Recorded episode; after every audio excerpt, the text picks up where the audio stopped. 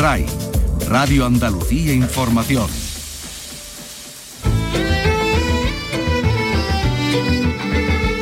En RAI, Andalucía es cultura.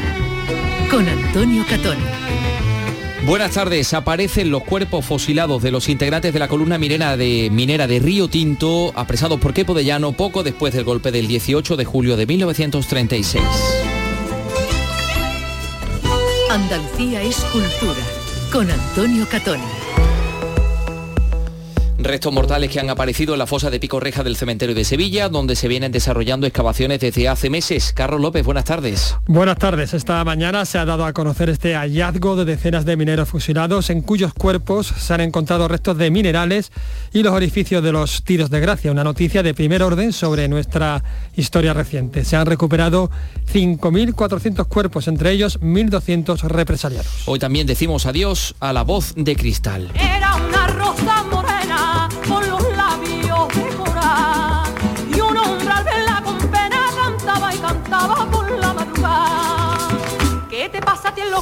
Ha fallecido Gracia Montes. Vicky Román, buenas tardes. Hola, buenas tardes. Gracia Cabrera Gómez ha fallecido este jueves en su domicilio de Sevilla. Nacida en Lora del Río, Gracia Montes comenzó de la mano de Adelita Domingo y el cine la catapultó también al éxito. Abandonó todo por amor y regresó a los escenarios en los 60, una década después. El escritor y académico Rogelio Reyes, su paisano y amigo, nos hablaba de una doble pérdida. Mi sentimiento es íntimo, personal, directo y naturalmente también por lo que supone de pérdida de una voz, yo diría única, una voz muy diferenciada, una voz mm, cristalina, con un quejido eh, muy, muy suyo, muy particular.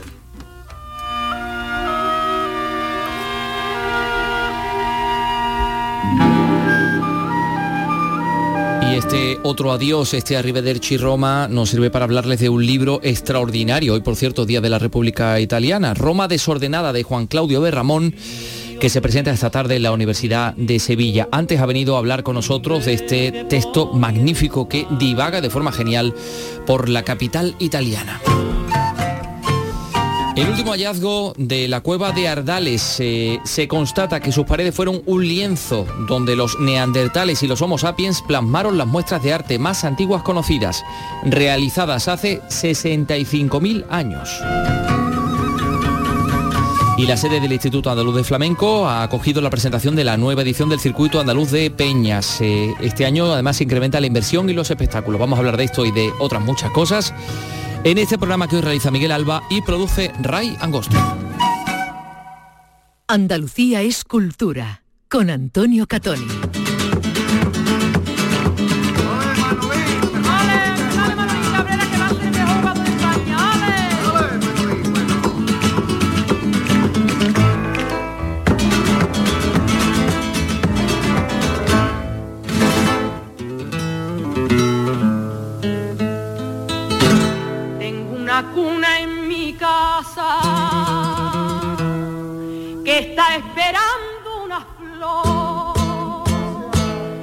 Los de sangre la borda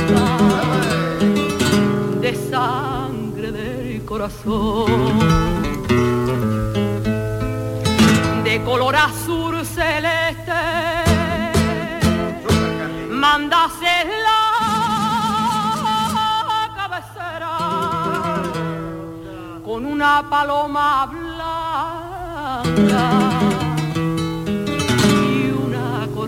de. La voz inconfundible de la sevillana Gracia Montes, que ha fallecido a los 86 años en su domicilio de la capital hispalense, nacida en Lora del Río en 1936, donde destacaba desde niña con sus cualidades vocales para el flamenco, para la copla, unas dotes con las que triunfaba en los escenarios y que recordamos también por su intervención en dos películas que forman parte de la historia del cine español y dos películas que, digamos, también ayudaron a catapultar su, su fama, ¿verdad, Vicky Román?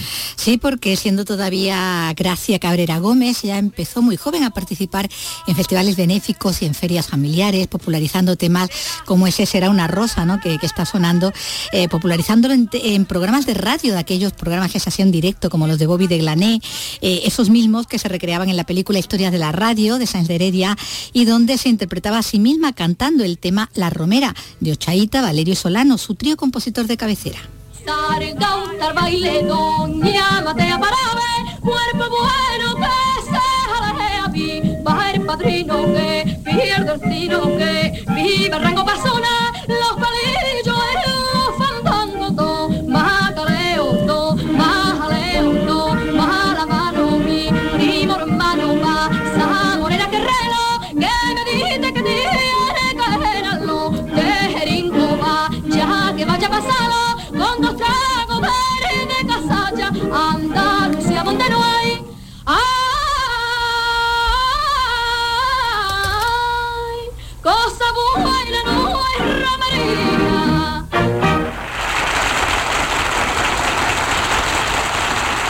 Muchas gracias, Rafita, y que sigan tus éxitos siempre adelante. Adiós. Bueno, has es visto, Paco ¿no? Raval, ¿no? Paco Raval así la despedía en la actuación, el, el locutor al que él Ah. daba, daba vida. Bueno, corría por entonces el año 1955 y Gracia Montes tenía solo 19. Y así la vimos y escuchamos también por ese mismo entonces en otra película, sin duda mítica también, premiada en Cannes, Muerte de un ciclista.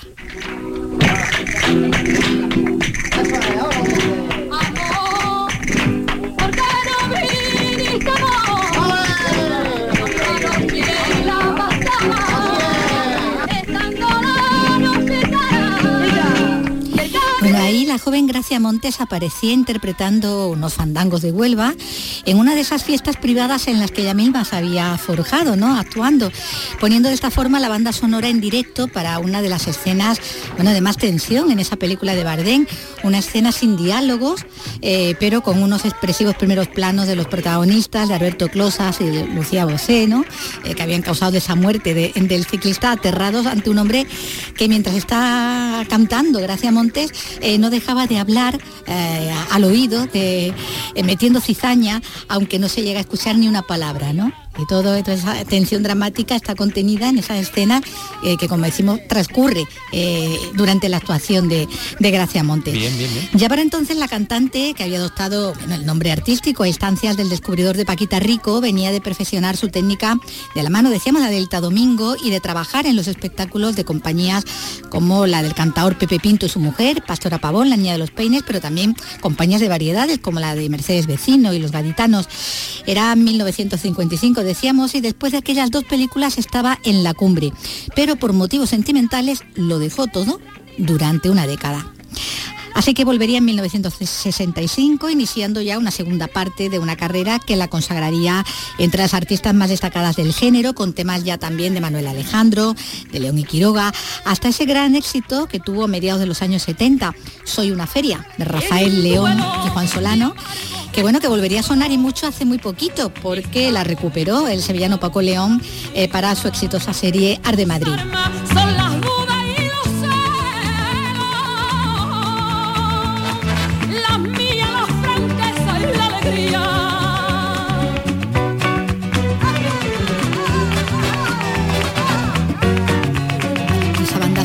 Que tenía la, la serie. Tremenda, tremenda. magnífica, ¿no? Y bueno, y donde tenía pues ese protagonismo este tema de, de Gracia Montes. A- bueno, hasta el año 2002, la fecha de su último lanzamiento, Gracia Montes y- iba sacando regularmente discos con nuevas canciones o donde recreaba sus grandes éxitos. Uno de sus últimos conciertos tuvo lugar eh, en Sevilla en el año 1998 en el Teatro Ulpe de Vega, dentro de aquel ciclo Sevilla la Copla, con una entonces, bueno, jovencísima Pasión Vega, ¿no? Que venía a renovar también un poco eh, el género.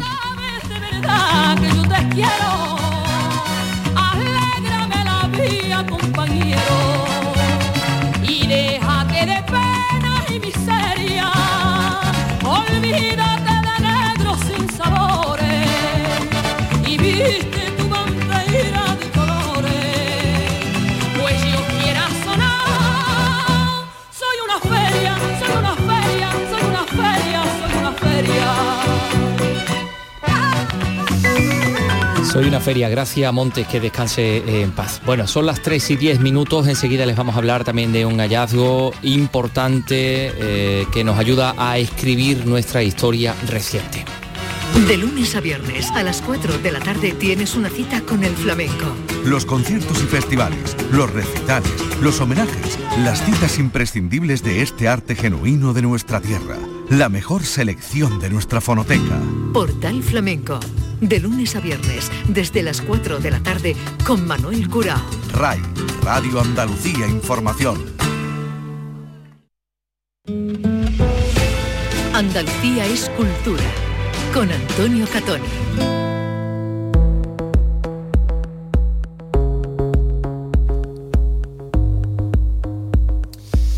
Como les contábamos en nuestra portadilla, han aparecido los cuerpos fusilados de algunos integrantes de la columna minera de Río Tinto que fueron apresados por la fuerza de equipo de llano poco después del golpe del 18 de julio del año 36.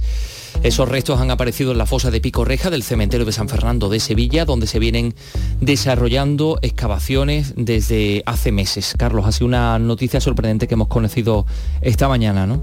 Efectivamente, curiosamente ayer hablábamos del documental, ¿no? De Pico Reja que se estrenará el 17. Bueno, pues esta mañana se ha dado a conocer este hallazgo, son decenas de mineros fusilados.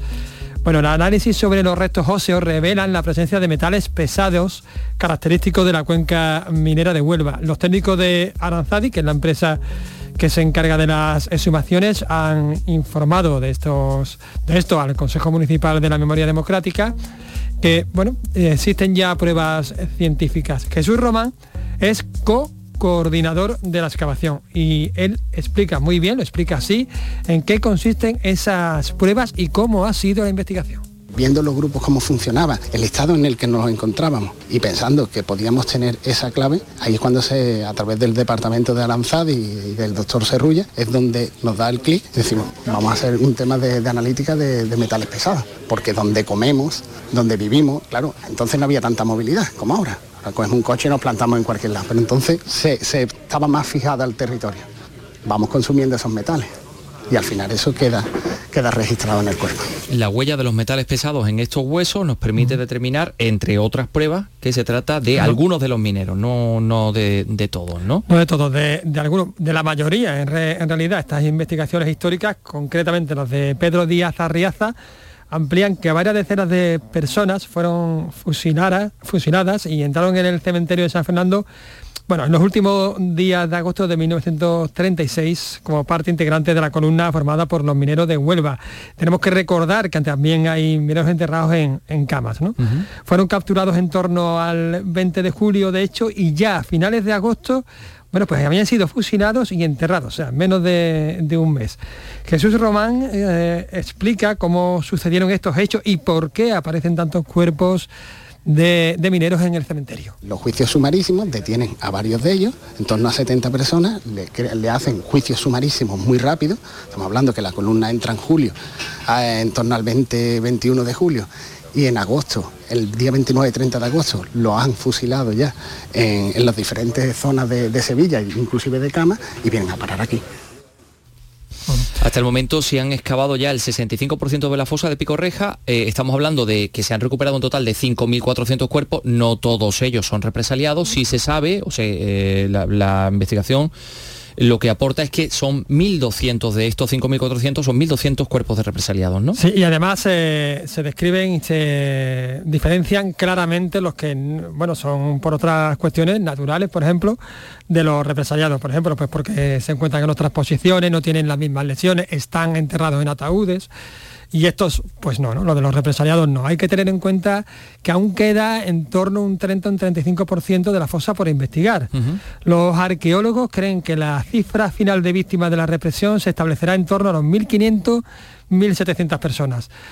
La mayoría hombres, aunque también hay mujeres. Todos además presentan unas lesiones muy particulares, estas el mal llamado tiro de gracia, ¿no? los impactos de proyectil en el cráneo, pero también nos los encontramos en los huesos largos. No todos los proyectiles, es decir, no todos los disparos dejaban registro, porque puede haber una entrada-salida y no encontramos. Pero aquellos que quedan, que hacen fractura en el hueso, los registramos rápidamente. Es un patrón de fractura totalmente diferente a cuando se rompe en seco. Una vez que ya se ha descarnado el cuerpo, es un patrón totalmente diferente creo que, lo, explico de, lo ha explicado de forma muy gráfica perfectamente, y perfectamente comprensible. ¿no?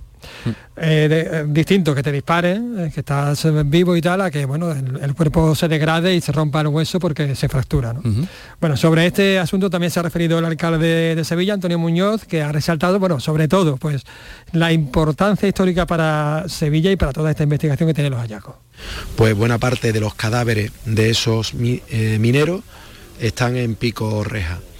eh, digamos que se ha hecho un análisis fundamentalmente de los restos que contienen metales pesados y por tanto llegan a la conclusión fundamental que son personas que han estado en contacto con la extracción de minería y por tanto es una evidencia y destacaba el alcalde Antonio Muñoz la importancia de, esta, de estos hallazgos y la relevancia pues, de cara a nuestra, a nuestra historia más reciente. ¿no? Claro que sí. Eh, bueno, pues estamos hablando de estos restos de mineros pertenecientes a las cuencas de Río Tinto y de Nerva, que eh, fueron fusilados, fueron primero arrestados y fusilados varios días después. Han aparecido algunos de estos cuerpos en Picorreja. Gracias, Carlos López. De nada. Eh, vamos a hablar de otro hallazgo muy importante que nos lleva a hablar de las pinturas, es decir, las expresiones artísticas más antiguas de probablemente de todo el mundo. ¿Y dónde están? Aquí en Andalucía. ¿Dónde concretamente? La cueva de Ardales. Se constata que sus paredes fueron un lienzo en el que tanto los Homo sapiens, la especie a la que pertenecemos nosotros, como los neandertales, también otra especie humana, plasmaron las muestras de arte más antiguas que se conocen. Hace 65.000 años ya estaban ahí, eh, pues eh, dibujando, pintando en esas cuevas de la eh, de las cuevas de Ardales. Hablamos de más de mil pinturas y grabados rupestres, rupestres en la cueva de Ardales en Málaga. Alicia Pérez nos da más detalles. Entraron en la oscuridad de la cueva y marcaron el techo y las paredes con pigmento rojo. Los investigadores han demostrado que ni ardentales ni Homo sapiens usaron la cavidad como morada, pero dejaron su marca, que tiene un papel simbólico en ambas culturas. Las conclusiones se han publicado en la revista especializada Plus One a partir de las últimas excavaciones que se han hecho en la zona a través de un equipo hispano-alemán. Entre ellos, el arqueólogo malagueño e investigador de esta cavidad, Pedro Cantalejo. La prehistoria había que preparar combustible, habría que preparar una serie de herramientas, unas lámparas para poder entrar y encima llevar pigmentos para poder pintar. Todo eso lo hemos descubierto afortunadamente, además lo hemos descubierto desde época neandertal, porque lo curioso es que los sapiens sapiens hacen lo mismo, es decir, que, que, el protocolo de actuación espeleológica dentro de la cueva fue prácticamente el mismo en las dos grandes épocas. Las de la cueva de Ardales son las pinturas rupestres más antiguas del mundo incluso anteriores a otras analizadas en Borneo, Sulawesi.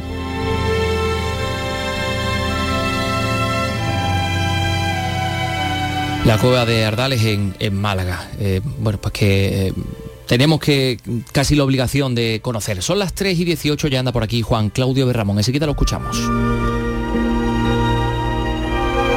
Roma Cesimo, aiutami tu. Io non ti dico niente, Roma, ma stasera c'ho bisogno di te. E quando tu te ci metti, ste cose le combini bene. Roma non fa la stupida stasera, dammi una mano a faglie di sì. Scegli tutte le stelle più.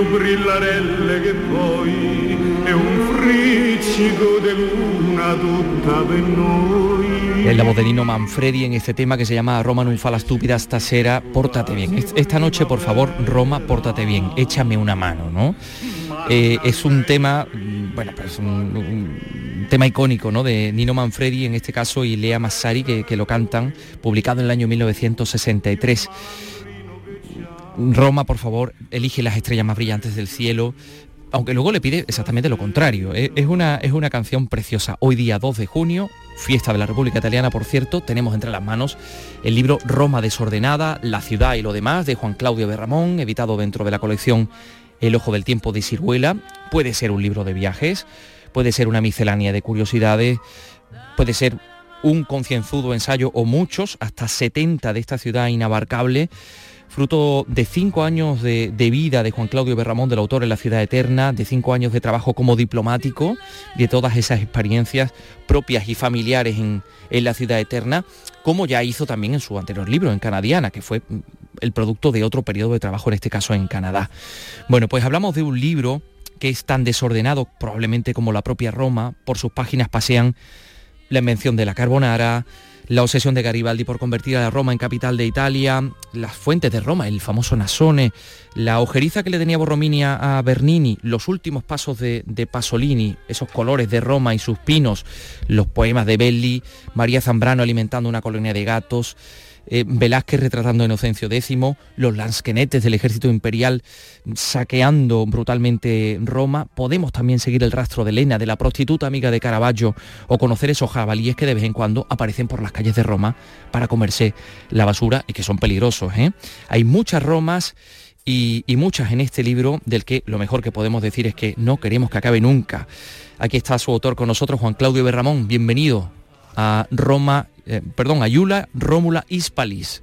Juan Claudio, ¿cómo estás? Estoy muy bien, estoy encantado de estar aquí, en Sevilla, en Hispalis, como acabas de recordar. Bueno, así le puso Julio César a esta ciudad, Rómula, pequeña Roma, que no sé si tenemos mucho de, romanos aquí en, Andalucía, concretamente en Sevilla. Decía Machado lo de Sevilla en sevillanos, pero Roma también es una ciudad que es imposible imaginar sin romanos, ¿no? Sí, seguramente, sí. Tienen una, idiosincrasia muy fuerte, ¿no? Y, lo más importante de esa idiosincrasia es que viven en Roma. Son los únicos seres de este mundo que, tienen la suerte y el privilegio de, vivir en Roma, ¿no? Y lo llevan muy a gala. ¿Qué hay de, Roma en, en todos nosotros? ¿Por qué Roma nos atrae a todos? Porque es nuestro origen, ¿no? Eh, o sea, Roma no es eh, sobre todo si eres un español o, o, un europeo, ¿no? En general. O sea, Roma no es la ciudad más antigua del mundo, ni es exactamente la cuna de la civilización, ¿no? Esas hay que buscarlas en otros, eh, en, Oriente Medio, ¿no? Pero sí que es la ciudad madre de, Occidente, ¿no? De lo que somos, ¿no? Y lo es en muchos sentidos, porque eh, es la ciudad que nos canaliza eh, todo el legado clásico, ¿no? todo el legado de la antigüedad grecolatina, pero también, también es la ciudad que es la capital del cristianismo, y que nos hacen troncar con esa otra tradición, ¿no? la religiosa, ¿no? O sea, que tanto si eres laico como si eres creyente, eh, tienes motivos para ir a Roma y encontrarte con tu pasado. Y, luego, por supuesto, si eres amante del arte, eh, pues también tienes que ir, ¿no? Con lo cual hay, tantísimas facetas de nuestro ser que tienen ahí su primer latido o su expresión más eh, maravillosa en esa ciudad que la sensación de, caminar por sus calles es una sensación de reencuentro, ¿no? como ha dicho un amigo mío, eh, Andreu Jauma, eh, los europeos cuando vamos a Roma no la visitamos, ¿no? sino que nos reencontramos con ella. Hay tantas Roma, porque si hablamos de la Roma clásica, pues podemos encontrar dentro de lo que entendemos como Roma clásica un auténtico universo.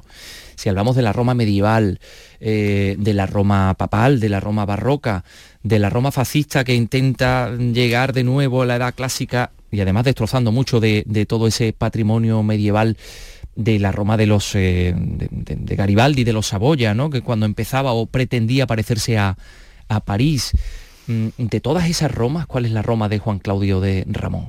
¿Cuál es la que más te atrapa? Ah, pues me sería difícil escoger, ¿no? Eh, yo, y lo voy a intentar, pero bueno, déjame decirte antes que efectivamente toda esa exuberancia de Romas a mí me, intimidó al principio, ¿no? Yo durante los primeros dos años no, escribí una letra porque es que no sabía ni por dónde empezar, ¿no? Me parecía una ciudad imposible de, apresar, ¿no? Con la palabra, ¿no? A pesar de que tantísima gente lo ha, lo ha hecho y lo ha hecho bien, ¿no? También eso me, me, me, incitaba a la modestia, ¿no? Bueno, yo qué voy a decir de una ciudad pues que ha sido ya eh, glosada, narrada por, por Goethe, por Stendhal, por Henry James. Winkelmann también tiene un capítulo fantástico. Exacto, Winkelmann. Winkelmann es el primer historiador del arte, ¿no? Que, que, mm, concibe su obra precisamente en Roma.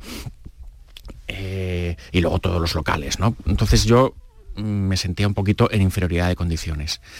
Eh, y luego ya al final lo que ocurre es que la ciudad te coacciona y, con su belleza, con su historia, con su multitud de, leyendas, pues si, tú eres un poco escritor y yo era un poco escritor cuando llegué, pues al final lo vivía como un reto y, decidí pasarlo, pasar un poquito mis impresiones, ese, ese, flujo constante de impresiones, e intentar pasarlo a limpio en cuartillas, ¿no? Y como tú dices, pues claro, mm, detecté inmediatamente la presencia simultánea de muchas ciudades en la misma ciudad. ¿no? Estaba está la ciudad imperial, ¿no? que es la mayor concentración de ruinas eh, eh, del mundo, ¿no? en una ciudad habitada. Eh, la Roma de los papas, que es la Roma del Renacimiento y la Roma del Barroco. También increíble, ¿no?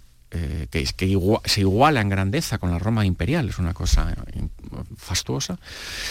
Eh, luego la Roma del fascismo, que es un descubrimiento, porque esa la conocemos menos, pero el, fascismo de Mussolini dejó una huella importante en el urbanismo de la ciudad y, no siempre, o sea, quiero decir, estéticamente incluso apreciable, ¿no? Ya sé que esto puede parecer polémico, pero los propios romanos lo entienden así, o sea, no, no, han tirado esa Roma, sí, sí. porque en muchos casos eh, tiene una cierta belleza, una cierta forma. Bueno, una, belleza tremenda, ese palacio, ese eh, coloseo cuadrado. El coloseo cuadrado, que es un, es, un edificio en el Eur, pues que es como, es, hipnótico, ¿no? Absolutamente, ¿no? Te quedas mirándolo y, eh, cuestas desviar la mirada, ¿no? de, ese edificio.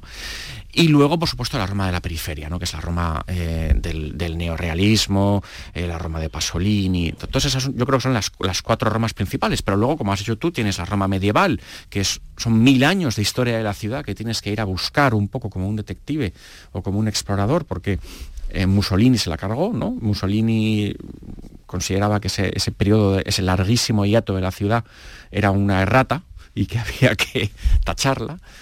Eh, tienes la Roma de la Dolce Vita, ¿no? la Roma que eh, orbita en torno a Vía Véneto, ¿no? En los años 50, cuando mm, llegan a Roma tantísimas estrellas de cine, ¿no? A rodar ahí en los Donde nace la palabra paparazzo. Donde nace la palabra paparazzi, efectivamente. Paparazzo es el, nombre del personaje del fotógrafo que acompaña a, Marcello Mastroianni, que es un periodista, eh, en esa película, ¿no? Y es eh, claro, ahí lo que está haciendo Fellini es em, retratar eh, a ese nuevo tipo de personaje o de profesión, ¿no? Más bien, que es el fotógrafo que se gana la vida haciendo fotografías a los famosos sin su permiso, que es una cosa que no, se le había ocurrido a nadie antes.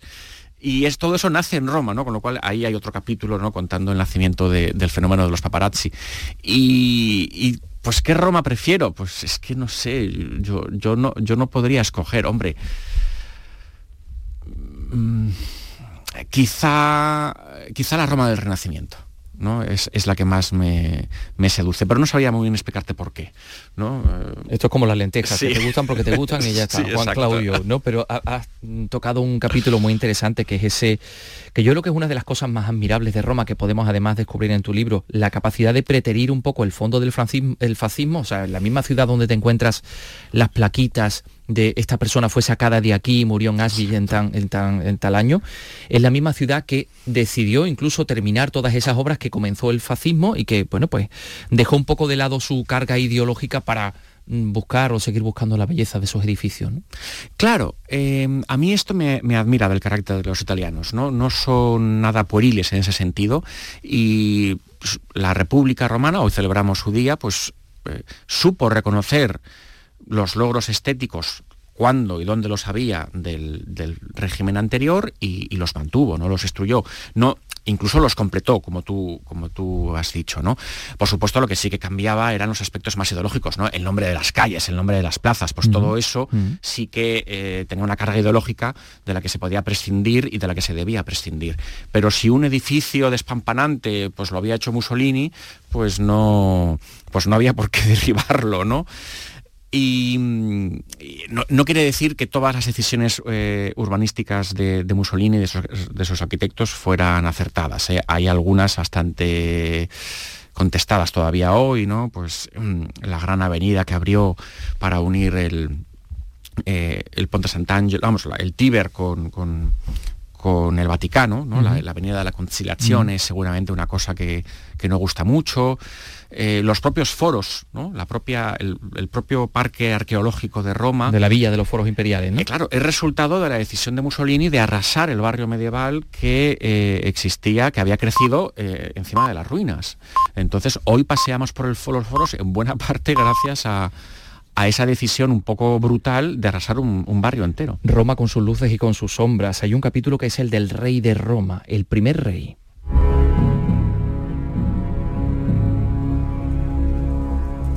Imperium Power esistiti, Peter. And President Defense? Ego, me, Criseso. Voi non vedo. Este es el tráiler de una película que fuiste a ver con tu hijo, El primo rey, el primer rey de Mateo Rovere, donde estamos escuchando a Rómulo y a Remo hablando en latín, bueno, en latín con, con incluso con léxico indoeuropeo, ¿no? que es una cosa latín que habían rodado. Es una película impresionante. No, no, no fui a verla con mi hijo. Una brutalidad Fui a verla increíble. con un amigo mío, con Ah, bien. Marco, un amigo mío eh, italiano, Marco. A mí, no, no, a mi hijo le hubiera se, hubiera muerto de miedo con la película porque eh, no es como un peplum eh, de Hollywood.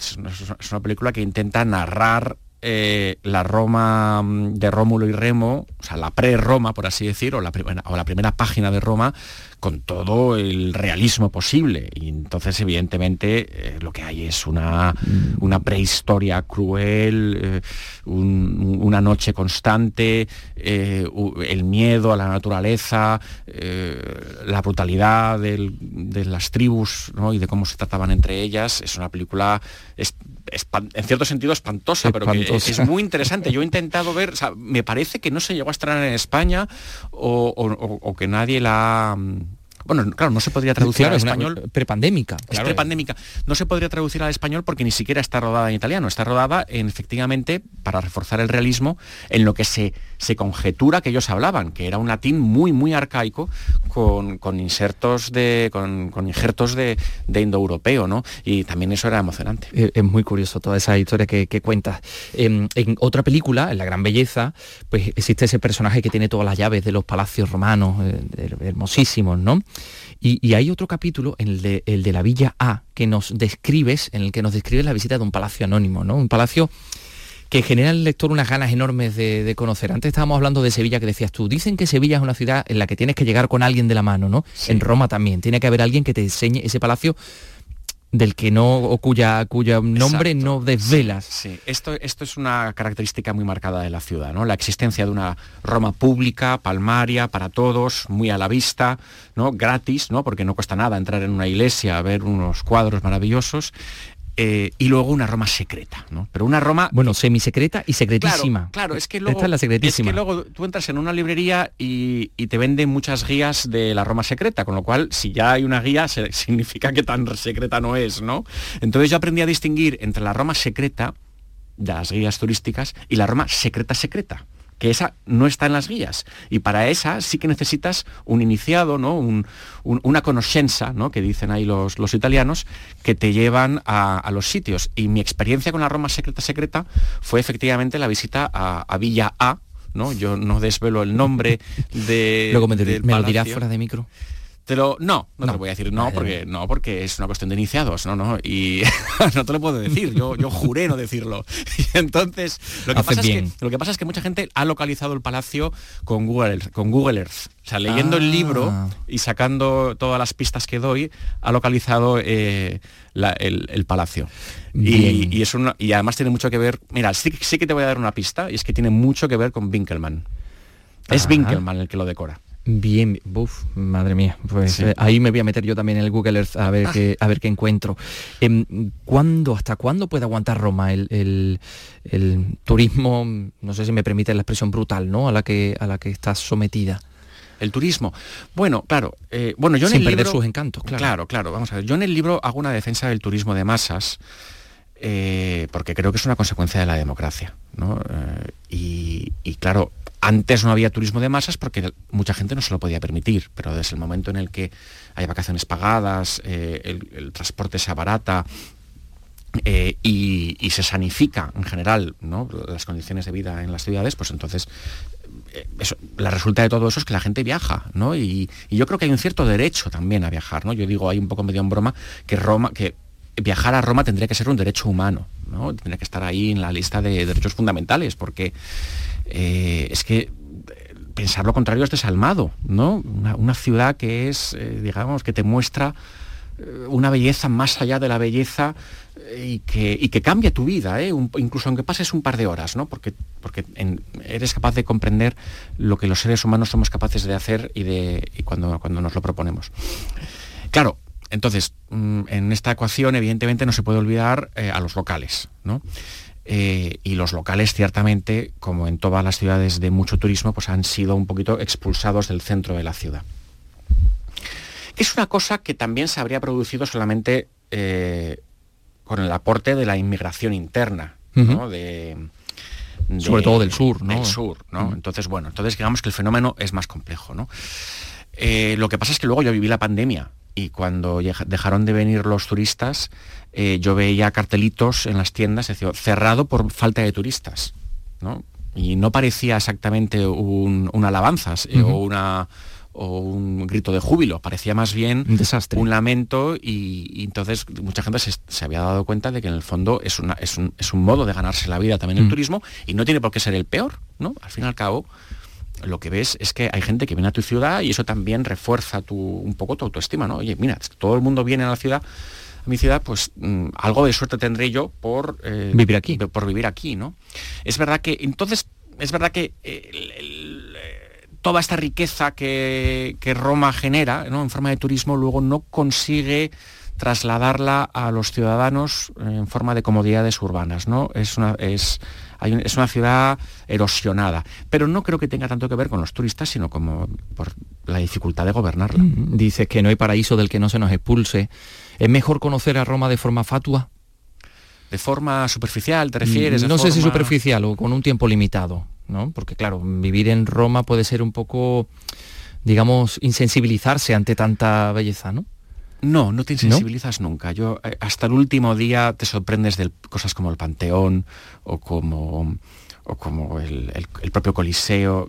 Esta es una de las sorpresas de la ciudad, ¿no? Eh, es verdad que a lo mejor prestas un, dejas de prestarles tanta atención como al principio, pero ya te digo yo que no. Es una ciudad que, que no te agota. Y entonces eh, dices, perdona, la pregunta era Sí, eh, ¿no? Que ah, sí, sí, que- como es un paraíso de- y los Sí, paraísos mm, nos ya, obligan a, no, a que bueno, nos expulsen aquí, de ellos. Aquí hay una, hay una frase famosa de, de Silvio Negro, que es el, el cronista del Corriere de la Sera para, para Roma, era, ¿no? El, el mítico cronista, ¿no? Ya murió hace tiempo. eh, pero que todas las semanas tenía su crónica de la ciudad de Roma, ¿no? Y, y entonces cuando le preguntan cuánto tiempo hace falta para eh, conocer Roma, que es una pregunta clásica, oye, ¿cuánto tiempo tengo que ir, no? Si quiero verlo bien, tal. Entonces se- Negro dice, bueno, para decir que se ha estado en Roma, hacen falta tres días. Para visitarla, un mes. Y luego hay un cierto tipo de persona al que no le va a bastar una vida. Y yo, tu- yo tuve el privilegio de experimentar esa, esa gozosa impotencia. ¿no?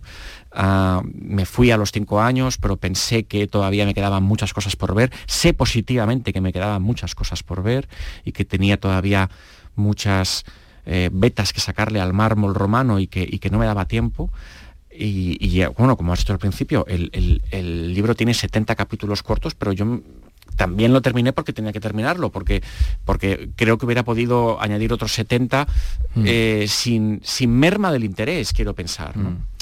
Bueno, pues si te parece, es que el tiempo se nos va volando hablando de, de Roma. Eh, tengo aquí un poema de Rafael Alberti, el que en, el, en el que efectivamente cuenta todo lo que ha dejado por vivir en Roma. Dejé por ti mis bosques, mi perdida arboleda, mis perros desvelados, mis capitales años desterrados hasta casi el invierno de la vida. Dejé un temblor, dejé una sacudida, un resplandor de fuegos no apagados. Dejé mi sombra en los desesperados ojos sangrantes de la despedida.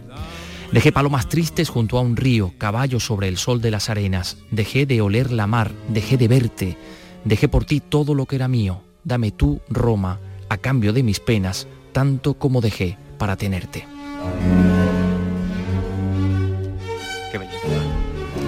Auténtica maravilla. Hay otro soneto, por cierto, de Ramón Gaya que también es maravilloso, pero es que no nos va a dar tiempo. Déjame también contar que esto es un libro de libros. Ahí está el libro de Marco Lodoli, la guía, ¿cómo se llama? La guía. Eh, Ísole, Guía. Vagabunda de Roma, pero ese no está traducido. Ese yo lo, lo menciono como el mejor que yo creo de un local, muy bonito. Y sí, es un libro de libros. Yo, una de las cosas que me generan orgullo de haber escrito este libro es que puedo asegurar que por cada palabra escrita hay 10.000 leídas, ¿no? que yo creo que es el ratio adecuado para ponerse a escribir. Y me ha servido para aprender mucho. Sí, bueno, yo, yo he destacado aquí, por ejemplo, la guía de Roma de Luis Pancorbo, guía de la ciudad de Georgina Masson, eh, La Casa de la Vita de, de Mario Prats, Giorgio Bassani, El Jardín de los Finzi Contini. El Jardín de los Fiche Contini solamente por el hecho de que su prólogo tiene lugar en la, en la eh, necrópolis etrusca de que, fuiste a visitar convirtiendo aquello en una especie de parque de atracciones para los Sí, niños porque se divierten todo el tema muchísimo. de los etruscos es- podríamos hablar horas y horas de los etruscos también no que también si, te- si estás interesado en la cultura etrusca también tienes que ir a Roma no Sí, sí, sí, luego sí. la novela de Bassani tiene su- se desarrolla en Ferrara pero esa parte al principio sí que Mm. sí que te lleva por la por, por la. Ferrarese, por cierto, Vittorio Sgarbi, Ah, de Ferrara, Vittorio Sgarbi, que se te coló en la Embajada de España, en el Palacio Sí, Barberini, Vittorio que qué personaje. Vittorio Sgarbi es un crítico de arte italiano que al mismo tiempo ha hecho carrera política, fue ministro con Berlusconi. y Es un personaje muy excesivo, muy estrafalario, una especie de Fernando Arrabal mm, que hace que sigue saliendo mucho en la tele y participa en todas las polémicas y, y todo esto. Y, y un día, un día Buscando unos cuadros se te cuela allí en la no, claro, embajada. un día yo iba, yo- yo- recibíamos de vez en cuando a alumnos españoles que venían de institutos y de colegios de España y que nos escribían para visitar la embajada y, y si no había ningún inconveniente, pues a veces se hacía, ¿no? Y, y yo estaba recibiendo a un, a un grupo de estudiantes y en la nube de estudiantes veo que se me ha colado este personaje, el Vittorio Sgarbi, eh, porque quiere ver unos cuadros eh, que nunca había podido ver. Claro, entonces esto, esto nos. Entonces me lleva. Claro, yo no, de repente, pues en lugar de. Era, es un personaje famoso en Italia, entonces yo no, yo no lo podía echar, ¿no? Y entonces le pedí a la profesora que acompañaba a los alumnos que esperaran un segundo y le hice un mini tour del Palazzo Borghese donde nosotros trabajábamos a este personaje. Pero esto nos, nos da pie a reiterar eso, que es que ni siquiera es Garbi, eh, hasta que ya me, que se había colado con sus buenos 70 años, había tenido ocasión de ver esa planta de- del Palazzo Borghese y, y le debía obsesionar. Entonces, no te da tiempo, no te basta una vida.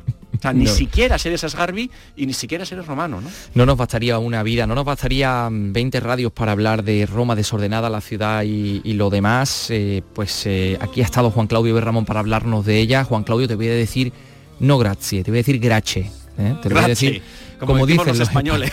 gracias. A mí me hacía mucha gracia porque a- al español se le reconoce en Roma porque eh, se baja del taxi o- y, y dice grache. Grache. y además lo cuentas y un capítulo precioso también. No se pierdan este libro, Roma desordenada. Juan Claudio Berramón, muchas gracias, enhorabuena.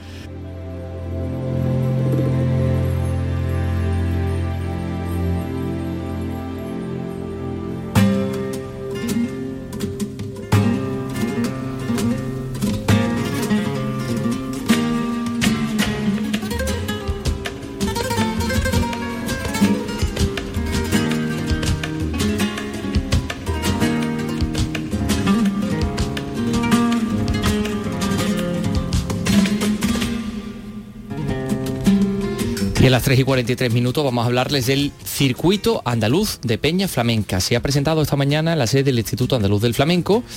Este año se incrementa la inversión, se incrementan también los espectáculos. Carlos, esto es fantástico. Todas las peñas abiertas a cualquier persona que quiera acercarse al flamenco, ¿no? Exactamente, concretamente se han invertido 210.000 euros, van a participar más de 400 artistas, ofrecerá unas 220 actuaciones de cante, baile y toque flamenco en las ocho provincias andaluzas. Además, el anuncio de esta nueva cita con el flamenco, o al anuncio de, la- de esta nueva cita, ha acudido la, la consejera de Cultura, Patricia del Pozo, una persona muy vinculada, por cierto, al mundo de los peñistas flamencos, bueno, Sí. porque su padre tiene mucha vinculación, ha sido Uno de uno los fundadores de Peña Torres Macarena. Correcto, una que de está las- muy cerquita de este lugar donde hacemos la radio. Sí, señores, una de las peñas míticas referentes en- del flamenco aquí en, en Sevilla, ¿no? Así que para ella, pues este día, pues sí, es muy especial. Las peñas flamencas pues son una de las mayores y mejores garantías que tiene el flamenco. Son absolutamente necesarias para ir marcando el latido flamenco de Andalucía. Allí donde hay una peña flamenca, el arte flamenco nace y crece. Las peñas flamencas son un pilar clave para la conservación de nuestro flamenco, para la difusión de nuestro flamenco y lo que es más importante, para la formación de nuevos públicos y de nuevos artistas. Pues sí, tienes razón. También es muy especial, Antonio, para el director del Instituto Andaluz de Flamenco, para Cristóbal Ortega, que nos atiende ya al otro lado del teléfono. Anda, qué bien. Señor Ortega, ¿qué tal? Muy buenas tardes. Muy buenas tardes, Carlos. Muy buenas tardes, Antonio. Gracias por- de estar con vosotros. Gracias, desde luego por estar por estar con nosotros. Eh, entonces, Cristóbal, ¿qué, ¿cuál es el plus que, que el plus que ofrecen las peñas para disfrutar, para contemplar de flamenco que no tienen, pues yo qué sé, los teatros o los tablaos?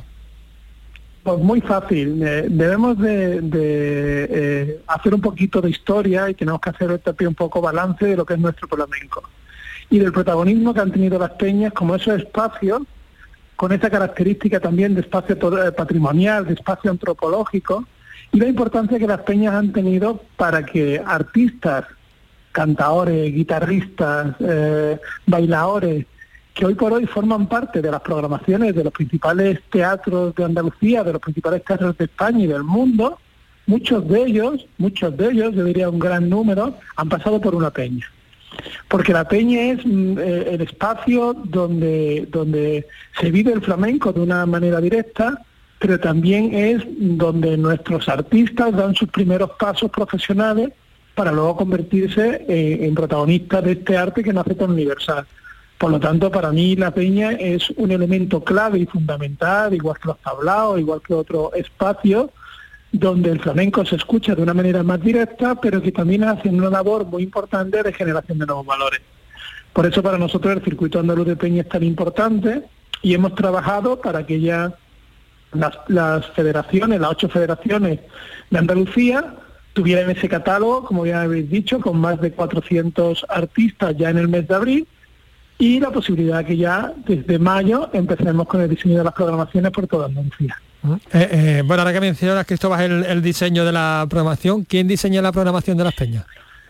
Las peñas, la, de, la diseño de la programación tienen total eh, libertad eh, las peñas para programarlo. Lo que hacemos es que eh, utilizamos las ocho federaciones provinciales que existen en cada peña, se firma un convenio de colaboración con cada federación, el presupuesto que habéis comentado de 210.000 euros se hace una distribución ponderada según el número de peñas que tengan registradas en, en asociaciones sin ánimo lucrativo y luego por si hay alguna federación que tenga un presupuesto un poquito más pequeñito, lo que implementamos ya de manera directa 2.000 euros a todas las federaciones. Aparte, sabiendo la estructura organizativa, así que eh, muchos de los peñistas eh, lo hacen sin ánimo lucrativo, todo el tema de contratación, de contacto con los artistas, ellos nos pasan los listados y somos nosotros desde el instituto los que contratamos o bien con el artista directamente o con la empresa que el artista nos ha dicho que nos pongamos en contacto con ellos. También de esta manera garantizamos pues que los artistas tengan su honorario correspondiente, que todo esté eh, legalizado como tiene que ser. Bien, y este eh, ciclo eh, comienza, supongo que dentro de poco, de cara al verano, pero va a llegar hasta prácticamente hasta el mes de diciembre, ¿no? En muchas provincias el ciclo ya se arrancó. Por ejemplo, en Jaén, eh, con un ciclo que está, se denomina la Verde Oliva, Ajá. empezó en los primeros días de mayo.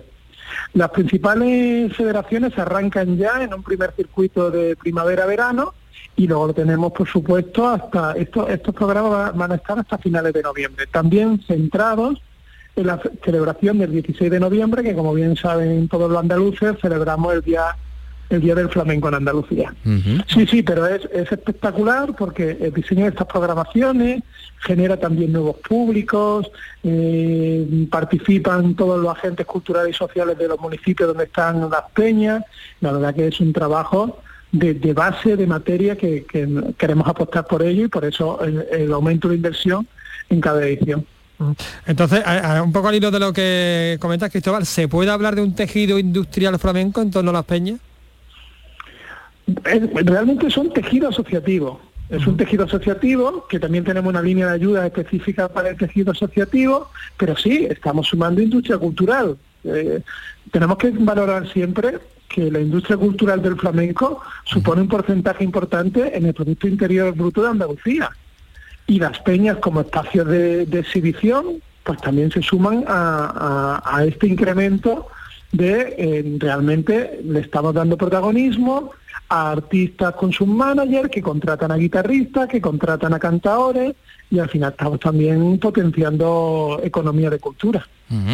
Bueno, pues le vamos a decir a todos nuestros oyentes que con cualquier buscador de internet ponen circuito andaluz de peñas y les va a aparecer la programación, les va a aparecer el logo del Instituto Andaluz del Flamenco y provincializado, pues mira, por ejemplo, me voy a meter en, en Granada, ¿no? Pues aquí pincho uh -huh. y podemos ver perfectamente Circuito Andaluz de Peñas, todas las peñas donde van a estar, con dónde son las, las actuaciones. Por ejemplo, bueno, fíjate, Eva Yerbabuena, 4 de junio, en Peña Flamenca, Eva Yerbabuena en Ojíjares, va a actuar la cantadora Fita Heredia, por ejemplo, ¿no? O el, el 16 de septiembre, en la Peña Frasquito Yerbabuena de Cuyar Vega, Manuel Heredia.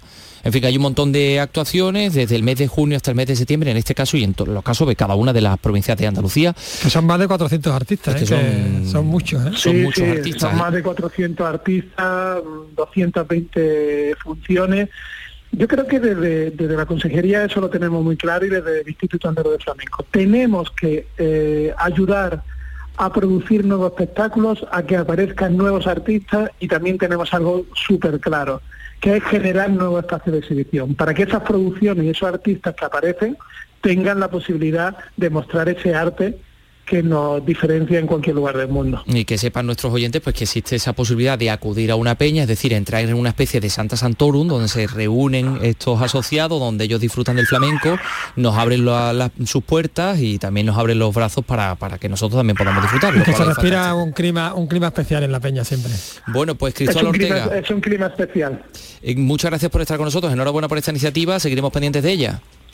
Muchísimas gracias a vosotros por también convertiros en, en altavoces de estos proyectos tan bonitos vinculados con la cultura y vinculados con el flamenco. Buenas un, tardes. un placer, buenas tardes. Buenas Es, tardes, hasta las palabras del director del Instituto Andaluz del Flamenco, Cristóbal Ortega. Más cosas que nos quedan por contarles, tenemos nueve minutillos de, de programa y hay algunas que son interesantes relacionadas con con eh, dos, dos exposiciones, bueno, una exposición y un museo. La Archidiócesis de Sevilla homenajea a Alfonso X en el octavo eh, centenario de su nacimiento con dos muestras simultáneas, una está en la catedral, otra está en el archivo arzobispal, con un montón de objetos religiosos, documentos, elementos.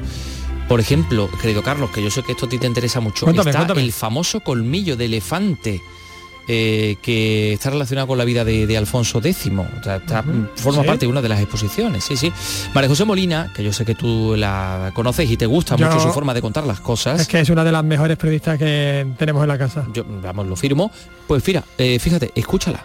La exposición se titula Alfonso X en la Catedral de Sevilla, Rey, Mecenas y Sabio y espera servir para que muchos conozcan una figura que a día de hoy es una gran desconocida pese a su importancia histórica. Nuria Casquete del Prado es la comisaria de la exposición. uno de los reyes más emblemáticos de nuestra historia medieval y en Sevilla tuvo un papel fundamental porque gracias a él tuvo lugar el impulso de la repoblación del reino de Sevilla y de la reconstrucción de la ciudad de la que ahora conocemos. Entre los elementos que se pueden ver, las tablas alfonsíes, Es una joya, es una obra en plata, la más antigua que se conserva en la catedral, recoge más de 300 reliquias de santos, es una maravilla y está expuesta en una de las vitrinas. y el colmillo de elefante colgado junto al famoso lagarto de la Catedral de Sevilla. una embajada de un sultán de Egipto que, que trajo muchos presentes exóticos al rey. Entre ellos estaba el colmillo de elefante, eh, una jirafa, un cocodrilo. Esta exposición homenaje a Alfonso X el Sabio estará abierta hasta finales de mes. Bueno, parece que incluso la jirafa estuvo suelta por los jardines del Alcázar. Mm, Fíjate. Y eh, Alfonso X la... Sí, la veía, supongo que le debería de comer o algo. Un protozoo. No he entendido realmente esto que has querido decir, Bueno, pero luego me lo eh, vas a... fue un, un- me lo un vas a- germen de, de- de los zoos, ¿no? Ah, un protozoo. Ah, yo pensaba que era un protozoo, como un una especie de, una de, mitocondria o algo de, esto. una mitocondria, sí, Ah, sí. Son, son- son eh. mucho de, mitocondrias. De mitocondrias. Esto eres mucho de mitos también. Bueno, pues escucha, el Museo Carmen Thyssen de Málaga ha dado un paso más en su compromiso con eh, la sostenibilidad, ¿no? Y ha eliminado las botellas de plástico. El domingo que viene es el Día Mundial del Medio Ambiente y bueno, pues va a regalar a los visitantes envases sostenibles y tematizados con imágenes de su colección permanente. Mati por la Málaga, cuéntanos. La iniciativa es fruto del acuerdo de colaboración público-privado alcanzado con una empresa malagueña, Aquali de Lai Company Group, embotelladora de agua en envases con materiales de origen vegetal y de fuentes renovables. Estos nuevos botellines se van a utilizar en las instalaciones del Palacio de Villalón, así como en todas sus actividades y además podrán adquirirse en la tienda y la cafetería del propio museo. También el domingo a todos los que acudan al museo se les obsequiará con un marcapáginas con los Objetivos de Desarrollo Sostenible 2030. Por su parte, el CAC Málaga celebrará también el Día Mundial del Medio Ambiente con una Green Weeks, un mes de actividades comprometidas con la ecología, que acogerá más de una veintena de actividades entre conferencias, proyecciones de cine, talleres con artistas, visitas, danza y yoga, y que comienzan el próximo día 5 de este mes. Y por otra parte también les vamos a contar que desde este jueves hasta el domingo Córdoba se convierte en la capital de la novela negra, Black, el primer festival monográfico de este género literario, bueno, que está tan en boga, claro. José Antonio Luque, Córdoba y lo hace con una de las grandes autoras del género, Dolores Redondo, que ofrece una masterclass en la Biblioteca Central a las 6 de la tarde, antes de que oficialmente la Asociación Tour de Tania y el Ayuntamiento de Córdoba inauguren oficialmente el festival en la Sala Oribe. La idea es descentralizar los numerosos actos organizados, extendiendo la novela negra como una mancha de aceite por toda la ciudad, en expresión del escritor Francisco José Jurado. Es como extender por toda la ciudad una mancha negra, si se me permite la expresión, del género negro y además acercar mucho más a los a los autores al público a través de, pues, por ejemplo, clases maestras, masterclass, eh, la típica Fuego Cruzado, en el que un autor presenta la novela de otro con el público. Se han organizado recitales de jazz, un ciclo de cine negro, una zona indie para autores que optan por la autopublicación y coloquios en los ciclos francotiradores Fuego Cruzado. No falta la gastronomía de tres establecimientos que ofrecen sus interpretaciones en la tapa negra.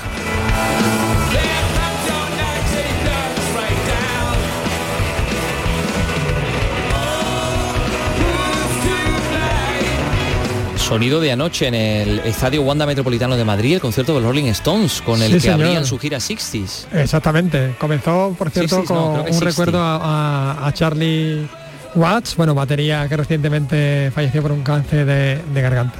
Sí, sí, sí, ahí estamos.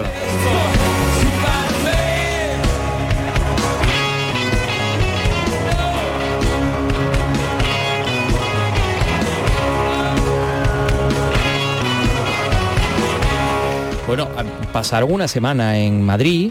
Eh, Mick Jagger puso, ha puesto muchas fotografías en sus redes sociales de su periplo madrileño. Había fotografías en el, en el eh, retiro junto a la estatua del ángel caído en una conocida cervecería de la Plaza de Chueca, que no sé si conoces. Sí, sí la conozco y además me encanta porque, porque claro, los, asistentes están fuera como ignorando a Mick Jagger. De que Mick Jagger. como diciendo, no, puede ser Mick Jagger. Y está Mick Jagger ahí con su cerveza. Aquí hay un, imitador, un triste imitador o alguien que se cree que es Mick Jagger. que se parece, mira. Exactamente, y estaba ahí en plena Plaza de Chueca, ¿no? Total, que además le ha hecho mucha promoción a Madrid y ha puesto cosas muy bonitas de, la capital de España, así que, en fin, eso también dice mucho de él y dice mucho de Madrid, que es una ciudad por otra parte maravillosa, novena provincia andaluza. Eh, bueno, yo diría, bueno, sí. Bueno, junto con Cataluña, ¿no? Exactamente, vamos a ponerla en la cola de las provincias andaluzas también a, Madrid. Bueno, y nos vamos a ir felicitando a Pedro Guerra. Aunque el mar vuelve, nunca es el mismo mar. La tierra nos devuelve otro sol cuando gira. Hoy cumple 56 años el cantautor canario que inicialmente actuaba bajo el nombre de Pedro Manuel. Fíjate, su primera actuación de importancia tuvo lugar en las fiestas patronales de Guimar, en Tenerife, en su pueblo, junto con el grupo canario importante, eh, bueno, un grupo canario muy importante, claro, los sabandeños, y también cantaba junto al cantautor Luis Eduardo Auti.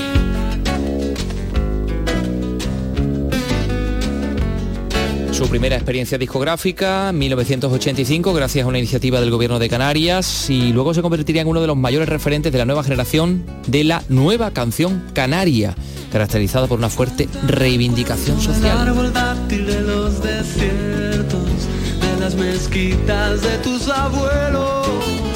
dame los ritmos de las barbucas y los secretos que hay en los libros que yo no leo. Contamíname bueno, pues con Contamíname nos vamos a ir. Mañana regresamos a las 3 de la tarde en Andalucía Cultura. Hasta mañana, querido Carlos. Adiós, amigos.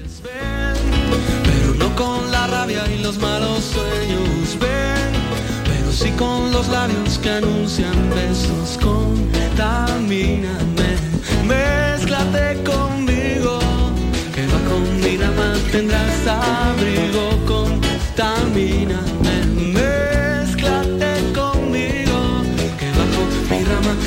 tendrás abrigo. Cuéntame el cuento de las cadenas que te traje